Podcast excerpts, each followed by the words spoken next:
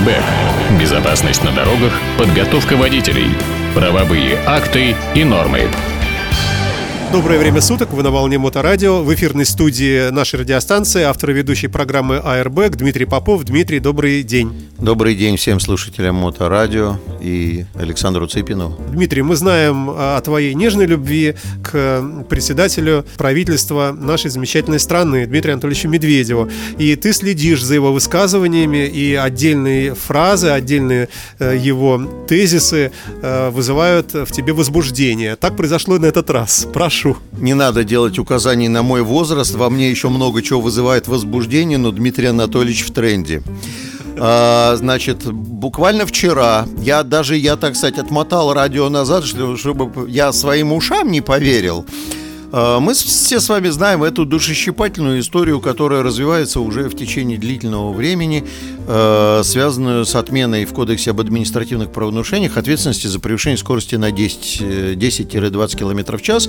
Все знают, что у нас сейчас наступает ответственность 20 км в час. Я много раз и уже при помощи моторадио в том числе говорил о том, что вот это несоответствие в КОАПе требованиям правил дорожного движения ставит, вообще говоря, ситуацию с безопасностью дорожного движения в парадокс парадоксальное положение, потому что ограничение, установленное правилами дорожного движения 60 км в час, но ехать можно 78. Выглядит как идиотизм, правда?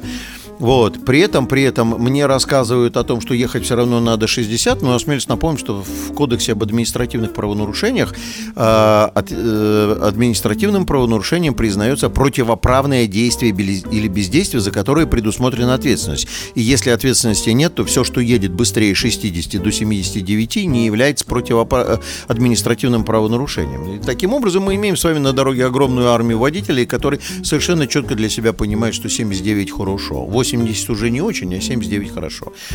Так ли это хорошо на самом деле? Чего мы лишаемся в случае, когда мы вот избегаем вот этой вот замечательной планки ограничения?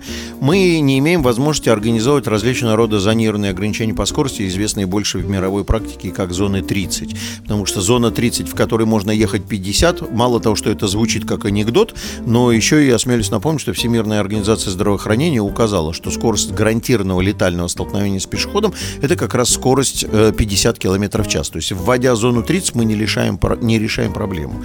А, что еще? У нас, например, координированное управление светофорами от перекрестка к перекрестку, если такие магистрали есть, в Питере их много, оно настроено на движение зеленой волны со скоростью 60 км в час. И любой водитель, оказавшийся в потоке со скоростью больше, он разрушает эту координацию всю и вся. Не для себя, а для всех, потому что существует некий волновой заторовый эффект. И вот на этом фоне некоторое время тому назад э, некоторые члены правительства при, пользуясь случаем, э, приветствую мысли вице-премьера Максима Акимова, а, э, вернулись э, к идее о том, что давайте вернемся в русло здравого смысла и вернем ответственность за превышение 10 до 20 км в час и восстановим статус-кво по поводу всего, что у нас существует между кодексом и правилами дорожного движения. Когда эта э, погрешность вводилась, то она существовала э, под шляпой, которую проводил в жизни известный депутат Государственной Думы Вячеслав Иванович Лусаков, ссылавшийся на э, погрешности средств измерений. Что мне, как многие годы преподававшему метрологию человеку, выглядит просто, ну, это не делайте мне, Вячеслав Иванович, смешно. Погрешность в 20 км в час заставляет меня задуматься о том, что мы находимся в 19 веке. Имеется в виду погрешность приборов, которые Погрешность измеряют. приборов, да, но в этом случае, там, понимаешь, люди, люди подпрыгивают подпрыгивают и говорят о том, что спидометр имеет погрешность. Таки спидометр вообще не средство измерения. И завод-изготовитель забабахал туда плюсовую ошибку намеренно уходя. Ну, слушай, давай дадим уважаемым слушателям справку. Если вы ставите, например, нештатные колеса, там, большего да, диаметра. Да, да, да. Если вы ставите колеса больше диаметром, то вы едете быстрее, чем измеряет скорость э, датчик, установленный на входном валу коробки передач. А спидометр заблаговременно сделан с плюсовой ошибкой. То есть вы быстрее, чем он показывает, не едете, но едете быстрее, чем на низко профильной, например, резине. Вот Это вот. очень хорошо видно на GPS, да, когда вы едете с навигатором, там видно, что разница-то есть. Это хорошо видно на GPS, это хорошо видно под Литейным мостом, где стоит автоматический радар с индикацией скорости, еще много где. Таких мест хватает, это очень хорошо видно, и спасибо заводам-изготовителям. Но э, с точки зрения техники у спидометра нет никакой погрешности, потому что он не средство измерения, он индикатор скорости. Я так немножко, так сказать, буду упираться в научных аспектах. Airbag. Airbag. И вот вдруг Ну и они вот, э, Максим Акимов и МВД высказал предположение, что, может быть, откажемся от гандикапа. Даю справку уважаемому собранию. В большинстве стран Европы нету никакого такого сумасшедшего гандикапа. Э, самая крупная зазор по превышению скорости это у наших братьев-белорусов. Он остался с советских времен в 10 км в час. В Германии 5, а в Швейцарии вообще 3. Ну вот и в Эстонии три. Вот нас только-только приехали знакомые из Эстонии. Три километра разница. Да. Я э, должен заметить, что учитывая как раз сред... погрешность средств измерения, вот этот доверительный интервал, он и может стать тем самым гандикапом. Можно вообще от него отказаться. Это не является сутью проблемы. И тут вдруг, и тут вдруг все говорят все говорят о том, что оно отменится, и вдруг, значит, на приеме общественности, в общественной приемной председатель этой чудо партии «Единая Россия» Дмитрий Анатольевич Медведев, премьер-министр страны, ему задают вопрос. Дмитрий Анатольевич, человек из народа задает вопрос. Я понимаю, что он заряженный, но он отображает не народа. Говорит, не пора ли нам прекратить заниматься хреновиной?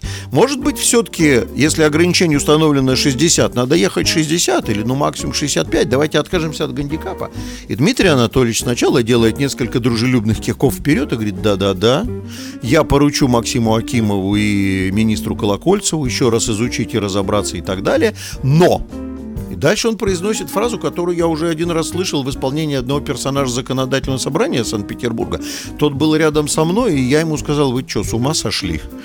Это я не Дмитрий Анатольевич. А там мне было сказано, ты знаешь, говорит, я нет, нет, я, говорит, еду по трассе, отвлекаюсь от управления на разговор с женой, и, говорит, бывает, нет, нет, да и придавлю больше 20 километров в час. У меня, я, так сказать, просто обалдел от того, что услышал, потому что, во-первых, отвлекаюсь на разговор с женой. Запрещено же отвлекаться от управления транспортным средством, так?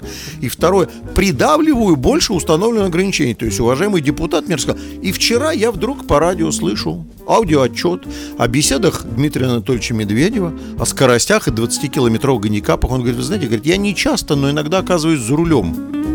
И я вам должен заметить, что вот это 20 километров в час это такой микроскопический промежуток, такой микроскопический промежуток, что нет-нет, бывает, ты превысишь его.